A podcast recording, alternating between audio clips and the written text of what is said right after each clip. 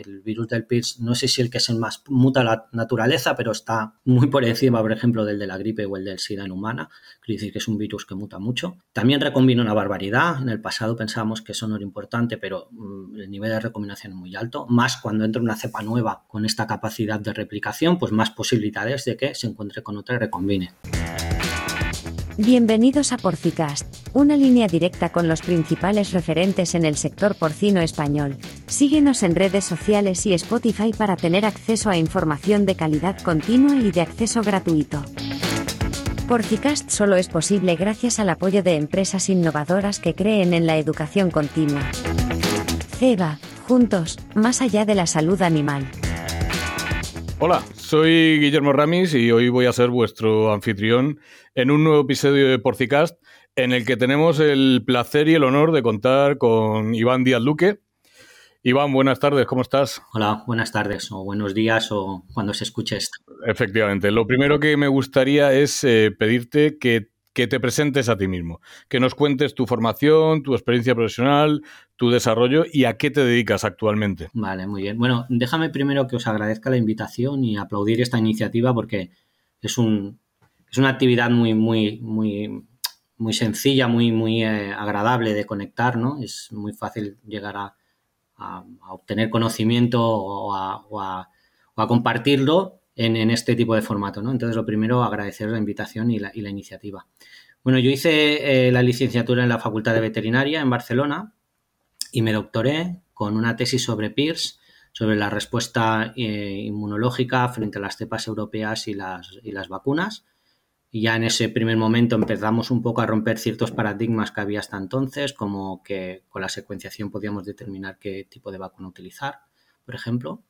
Y tras el doctorado, eh, pues eh, obtuve una plaza como postdoc en, eh, el CRESA, en el megaproyecto de Consolidar Ingenio, que son unos proyectos que, tiene el Estado español y que es un conglomerado de centros con un mismo objetivo ¿no? y, desde diferentes puntos de vista. En este caso era virus porcinos el objetivo. Entonces trabajé no solo en inmunología, sino en otros, en otros ámbitos con, con PIRS, con Circo, con Auyeski, con Peste.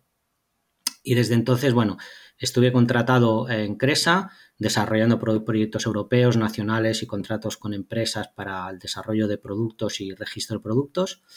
Y bueno, en general podemos decir que el 70% de mi tiempo de investigación ha estado relacionado con PIRS. He publicado muchos artículos, tres libros y eh, bueno, recientemente también he trabajado bastante con coronavirus porcino. Y actualmente soy profesor de la UAB, eh, sigo trabajando con, con peers, con, en el grupo trabajan con influenza y espero que los próximos meses nos pongamos con el tema de la microbiota y la respuesta inmunitaria, intentando también mejorar el diagnóstico y la secuenciación de PIRS. Muy bien, muchísimas gracias y el agradecimiento mutuo porque es, verdad que esto es muy interesante, pero sin vosotros sería imposible. Así que, pues bueno, agradecerte eternamente que hayas decidido compartir un rato con nosotros. Bueno, pues por no volverte loco, ya que eres un experto en PIRS y lo sé y nos conocemos hace muchos años hablando del tema, vamos a hablar de PIRS, ¿vale? Y vamos a dedicar un ratito en este podcast a hablar de este virus que, bueno, tú eres más joven que yo, pero este empezó cuando yo, cuando yo empecé, ¿vale? Y, aquí seguimos peleándonos con él. Así que lo primero que me gustaría es que nos hablar de cómo está la situación actual de PIRS en la industria porcina. En, España, concretamente, em, bueno, em, somos un país eh, gran productor y eso implica prácticamente el ser endémico para este virus.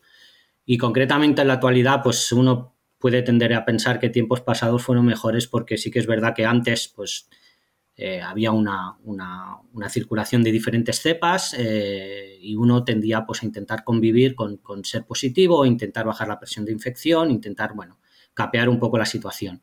Pero desde el 2020 entró una cepa eh, virulenta que no tiene nada que ver con lo que estamos acostumbrados a ver con cepas convencionales, una cepa que en los estudios que se hicieron en la autónoma se vio que es una cepa recombinante con cepas de, mayor parte cepa de origen eh, de Italia. Las cepas del norte de Italia son un poco especiales si las comparamos con el resto de la Europa occidental.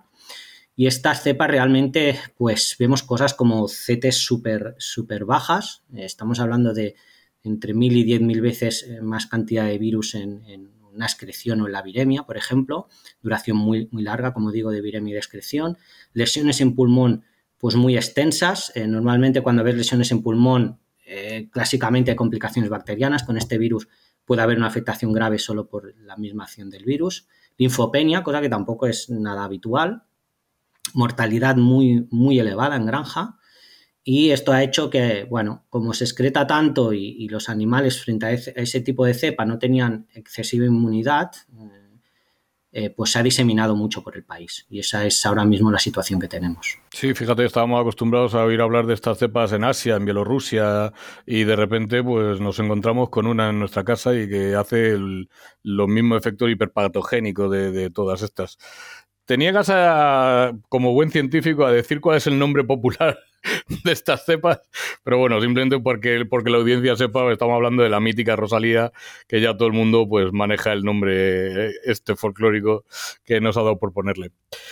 Otra pregunta, Iván, bastante interesante, porque algo que me encuentro habitualmente es que cuando tratas de, de buscar el impacto económico que tiene una enfermedad a nivel país, es muy difícil encontrar datos sobre eso. ¿Cuál, crees tú que es el impacto de, este virus en la Unión Europea y en España específicamente? Eh, sí, es verdad que es difícil, pero, pero curiosamente con el caso del PIS, como, como trae de cabeza al sector a nivel mundial, pues de esto sí que hay más estudios, ¿no? Eh, los más grandes y los más exhaustivos y tal son, son de la industria eh, americana, de Estados Unidos, y ellos hablan de mil millones contando costes directos e indirectos, mil millones anuales, es una barbaridad. Eh, obviamente en Asia, en China, en Vietnam, con las eh, altamente patogénicas, eh, la situación es incluso peor. Y aquí en Europa, bueno, con estos estudios lo primero que hay que pensar es que hay mucha variabilidad, ¿no? Realmente, porque depende de la cepa que entre, de las medidas, de las características concretas de la granja, pero un valor que solemos utilizar nosotros para tener, en poder comparar estudios es el coste por cerda presente. No por cerda afectada por el brote, sino por cerda presente. Y esos valores, em, pues más o menos, mm, depende del estudio, pero tanto en Europa como en Asia como en Estados Unidos, con cepas convencionales, estaríamos hablando en torno a 100, 150 euros. ¿vale? Es decir, una granja de mil cerdas, pues supone 150.000 euros. Pero eso son cepas convencionales. Con la cepa esta que comentabas tú, que me niego a utilizar el nombre común, porque también es verdad que cuando entró tenía un nombre, pero ha recombinado mucho, ha mutado y entonces bueno, no sé hasta qué punto algunas veces es eh, esta cepa como tal pura o, una mezcla, ¿no? Pero bueno, eh, cuando entró esta cepa, y eso sí que hemos visto nosotros estudios en la universidad con las primeras granjas afectadas y después eh, empresas que dedican exclusivamente al análisis de datos económicos y productivos, lo que sí hemos visto es que estamos hablando de en torno a 300-400 euros por cerda en, presente la granja, es decir, multiplicar por tres o por cuatro el coste. Estamos hablando que en granjas está costando un brote de PIRS en torno al medio millón, millón de euros. Eso es una verdadera barbaridad. El otro día, hablando con Gerard de gripe, decíamos que la pobre gripe es la hermana olvidada porque tiene competidores que acaparan la atención y desde luego PIRS es uno de ellos. Vamos ahora también a hablar cuál es el papel que tiene este virus en, la aparición, en la reemergencia de otras patologías y en el agravamiento de la virulencia de estas otras patologías que muchas veces están presentes, pero hasta que no aparece una cepa de PIRS, sobre todo este tipo hiperviolenta, pues no llegan a, hacer pues a veces los desastres que hacen. Pues mira, ahora que hablabas de Gerard, eh, os remito al, podcast que, hizo el compañero Gerard, eh, cuando hablaba de que el con el control de la gripe y la vacunación de gripe podemos llegar a controlar complicaciones bacterianas. Y con el PIRS pasa un poco lo mismo. Al final los dos son eh, virus que actúan como patógenos primarios dentro del complejo respiratorio porcino y, lo hacen de una manera muy clara. Em, en, en, relación al PIRS podemos hablar más o menos de dos o tres situaciones que hacen que esto ocurra. La primera es que hay una alteración de, la funcionalidad del pulmón por, la misma neumonía intersticial, hay una infiltración de células monucleares, un engrosamiento del septo, esto dificulta la, respiración, pero mucho más importante con, relación a las complicaciones bacterianas es que es un virus que tiene como célula diana el macrófago alveolar y el macrófago alveolar es una célula que es primera línea de defensa del pulmón a nivel celular, eh, se encarga de tener controladas las poblaciones de, bacterias, pues fagocitando y, destruyéndolas. Y realmente el virus del PIRS eh, provoca la apoptosis de los macrófagos infectados y circundantes, altera la función eh, fagocítica y bactericida, altera incluso la presentación de, antígeno, aunque no es la función principal del macrófago, y también altera el patrón de citoquinas, que, son estos eh, mensajeros entre las células del sistema inmune, sobre todo a nivel de interferón alfa, y eso es muy importante, porque el interferón alfa es muy importante como respuesta antivírica y como, y como para citoquina importante para desarrollar el resto de respuesta inmunitaria. Si falta, si se inhibe, lógicamente esto lo pueden aprovechar otros patógenos. Y ahí tenemos casos muy claros vistos en campo y vistos a nivel experimental con Streptococcus suis, que incluso cepas de baja patogenicidad pueden eh, eh, localizarse y colonizar eh, localizaciones donde no debería estar, simplemente porque el PIRS ha alterado la respuesta, o también Glasserella, lo que conocíamos antes como Haemophilus para Swiss. Desde luego que sí, yo que tengo más años que tú, me acuerdo cuando empezó Pierce aquí, pues Strepto apareció con una virulencia que era desconocida hasta el momento y era precisamente porque Pierce pues, le estaba dando todas estas oportunidades. Otra pregunta interesante. ¿Qué medidas podríamos implementar para evitar eh, la propagación de un virus de alta virulencia y sobre todo que, sea capaz de expresarse clínicamente? Aunque sé que está la pregunta del millón de dólares y que es muy difícil de responder, pero por favor. Bueno, realmente es difícil ponerla en práctica, responder. podemos aprovechar que los dos hemos colaborado en un tríptico patrocinado por Interporc, donde poníamos, un, era un decálogo para controlar desde el punto de vista de inmunología y, la bioseguridad, controlar el virus del PIRS. Em, eh, estuvimos mucho tiempo en la discusión de, las medidas, pero simplemente para, fijarlas en el papel, por, espacio, por, dejar las, las, ideas claras, pero todos los que estábamos allí, más o menos, con algunos matices, estamos de acuerdo en el 90-95% de la información que se estaba usando. Es decir, las medidas existen. Lo que ocurre con estas cepas es que quizá nos muestran un poco nuestras deficiencias, nuestras vergüenzas, ¿no? El papel lo aguanta todo cuando vamos a granja, ya sea porque no está en mano del veterinario o porque no se está haciendo, pues, pues bueno, no se están llevando a cabo las medidas que se deberían llevar. Eh, no hay nada nuevo, la verdad, en, este sentido. Eh, siguen siendo las medidas de siempre. Y en cuanto a qué hacer en, un brote de cepa virulenta, bueno, pues em, después de discutirlo con muchos veterinarios que lo han sufrido, la verdad es que no se puede hacer nada. Es así de, primer golpe, ¿eh? primer golpe. Después sí, uno se plantea muchas, muchas de las cosas que está haciendo para mejorarlas y realmente se mejora, pero el primer golpe, cuando tenías una cepa convencional, pues lo habitual era una vacunación en sábana de todas las cerdas y si había alguna subpoblación negativa, pues podías em, podías inmunizar a esas cerdas y por lo menos la segunda ola de abortos pues, o de infección, pues tenerla más controlada. Pero en este caso no.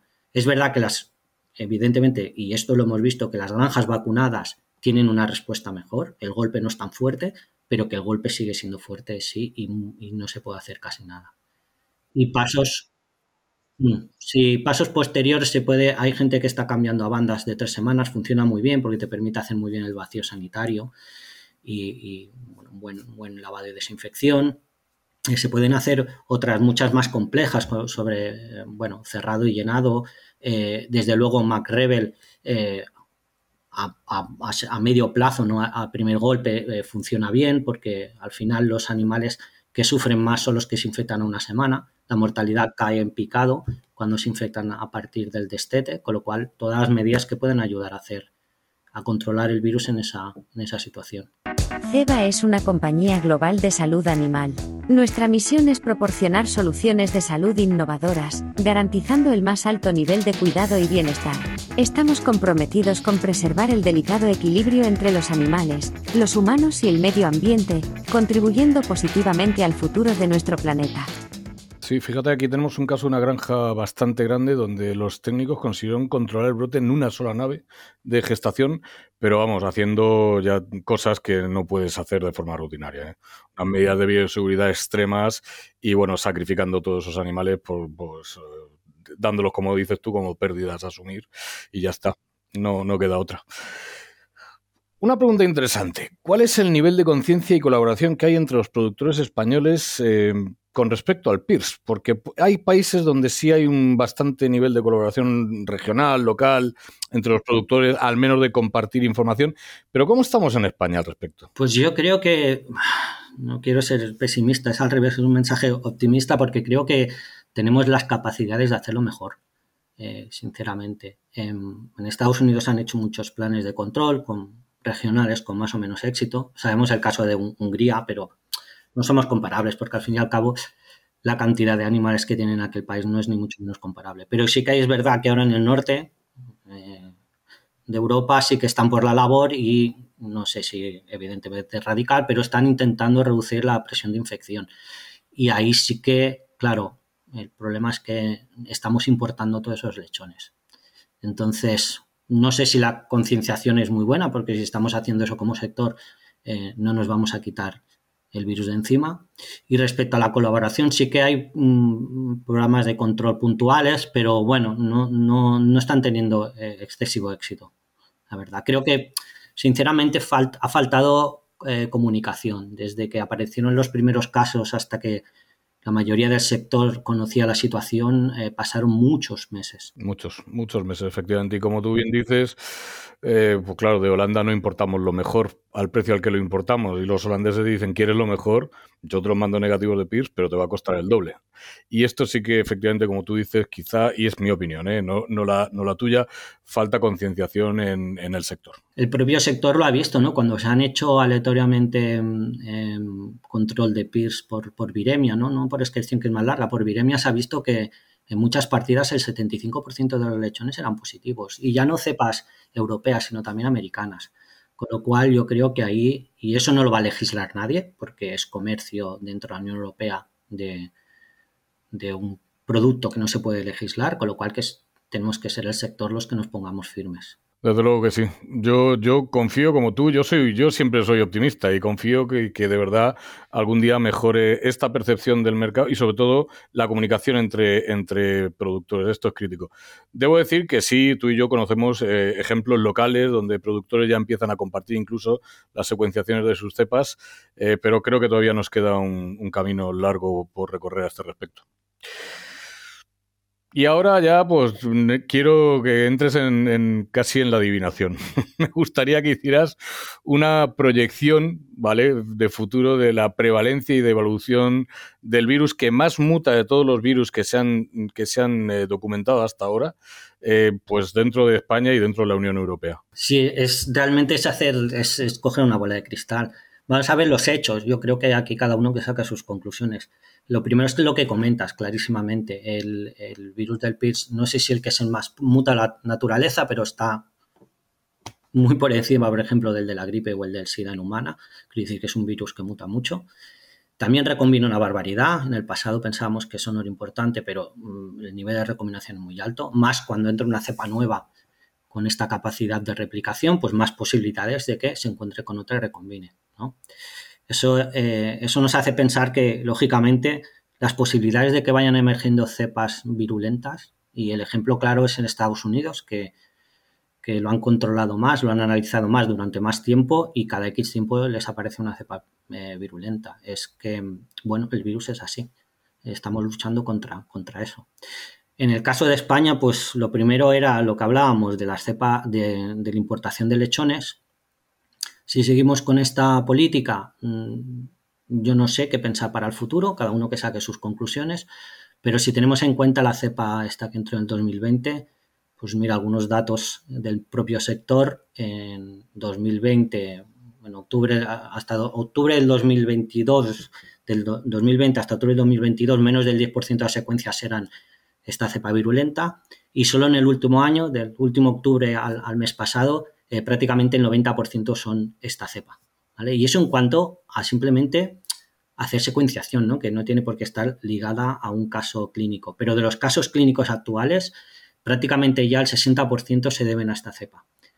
Con lo cual, bueno, pues puedes hacer tú tu idea de cuál puede ser la, la, proyección futura. Yo creo que lo que pasará es que hasta ahora teníamos una amalgama de grises, de cepas, y, ahora en esa amalgama pues eh, se meterán pues eh, partes de la cepa esta virulenta que en ocasiones pues a, lo mejor eh, disminuye la, virulencia del recombinante resultante o a lo mejor aumenta, porque eso es, totalmente impredecible. Claro, es el problema. Fíjate, llevamos 30 años peleándonos, 32 años peleándonos con este virus y todavía no somos ni capaces de predecir qué va a hacer que cambie la virulencia o la capacidad de transmisión. Es complicado, es muy complicado. Bueno, a ver, es cuestión de probabilidades. Uno piensa que si el virus se replica más, pues más posibilidades de que en cada mutación. Al final es un virus que, eh, muta entre un, cada mil y diez mil nucleótidos. Como tiene 15.000 de tamaño, quiere decir que cada vez que replica, que hace un ciclo de, replicación, potencialmente, no quiere decir que ocurra, porque después eso se tiene que transformar en un aminoácido, etcétera, pero potencialmente se puede crear un virus nuevo en cada replicación de cada célula de cada animal infectado. Claro, eso es un potencial de crear nuevas cepas, cepas que se escapan en la inmunidad, cepas más virulentas, etcétera, pues un potencial eh, enorme. Sí, yo me acuerdo de hace 20 años cuando los norteamericanos nos decían que podían producirse hasta 25 cuasi especies en un solo animal en el que replicar el virus. Nos costaba creerlo, pero hoy es muy evidente que, sí que es cierto. Iván, te voy a hacer una pregunta fuera de programa. Es simplemente me gustaría saber tu opinión. Eh, las vacunas que tenemos hoy eh, es lo único que tenemos, desde luego, pero en muchas ocasiones no terminan de funcionar como deben de funcionar. ¿Tú crees que la tecnología de mensajero va a venir a, ayudarnos con este virus? Es verdad que las vacunas que, tenemos, no, bueno, si tenemos estos casos de estas cepas, es evidente que no acaban de funcionar. Pero también es verdad que si no estuvieran, la situación sería mucho peor. Esto a veces hay gente que pierde la perspectiva. Esto lo hemos demostrado más que demostrar experimentalmente, pero lo vemos en el campo. Eh, en el campo uno no tiene dos granjas idénticas para poder comparar qué pasa si vacuno y no vacuno, pero los resultados están ahí, eso lo tenemos eh, eh, bien claro. Es verdad que es una protección que, según la cepa a la que se enfrenten, es parcial y que no va a estar en nuestras manos. Y respecto a las nuevas tecnologías, al final son nuevas tecnologías de creación de virus.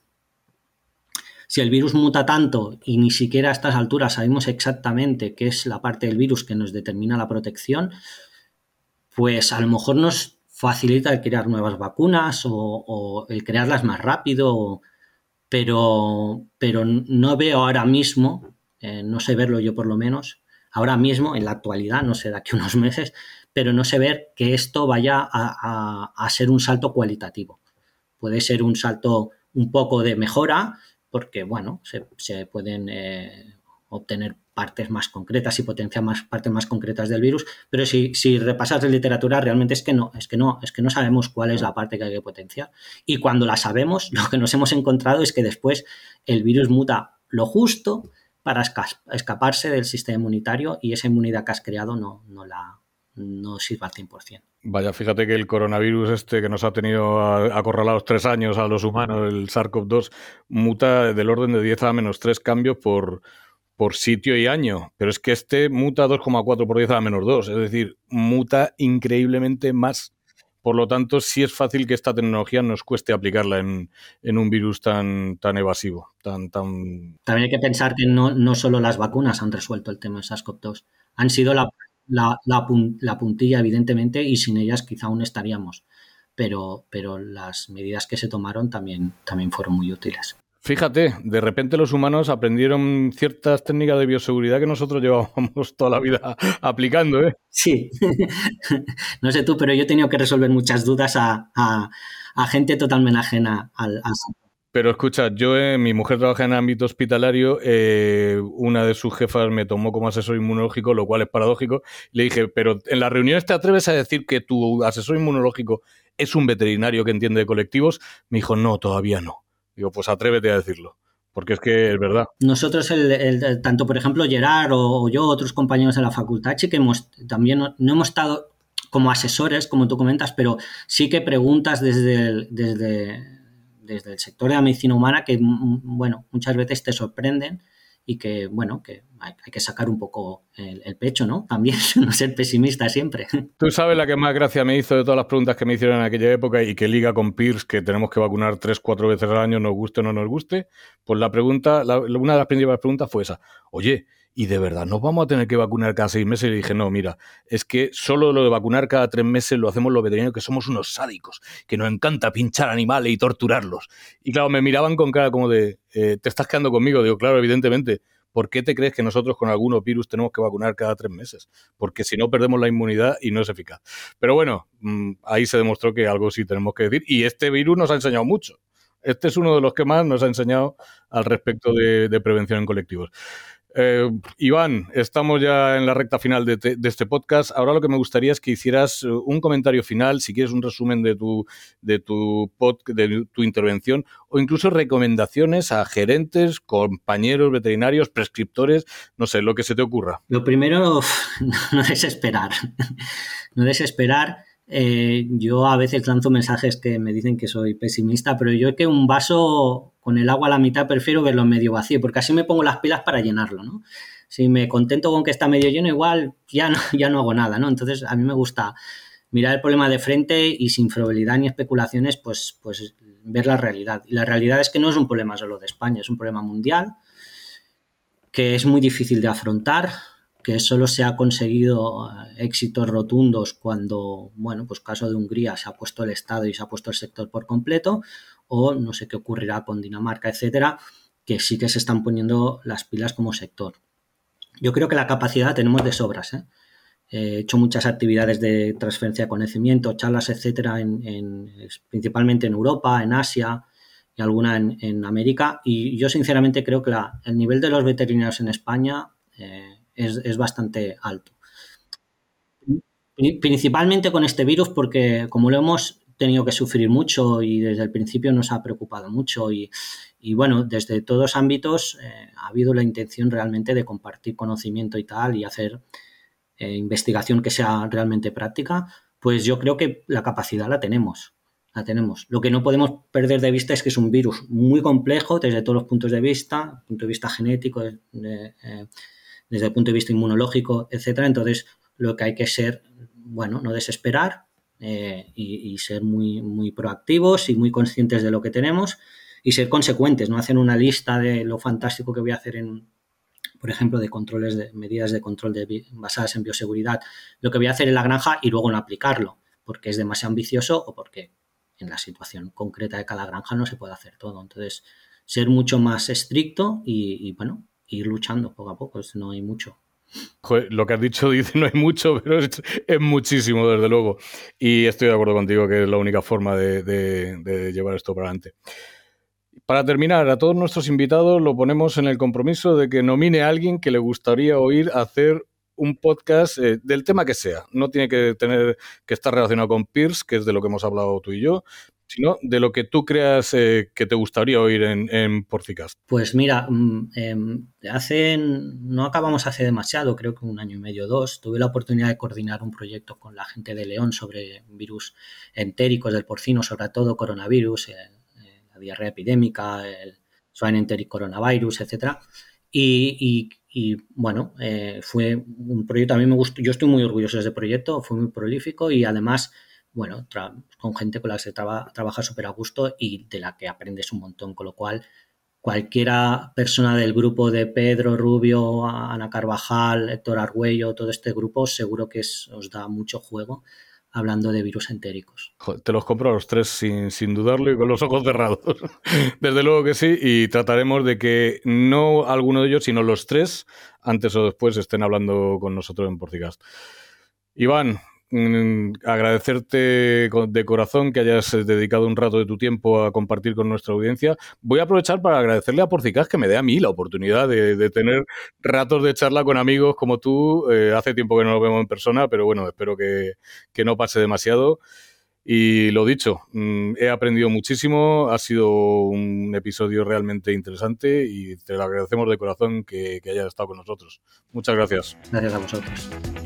Si te gustó este episodio no dejes de compartirlo con otros profesionales, para que más personas puedan acceder a la palabra de los principales referentes en el sector porcino español.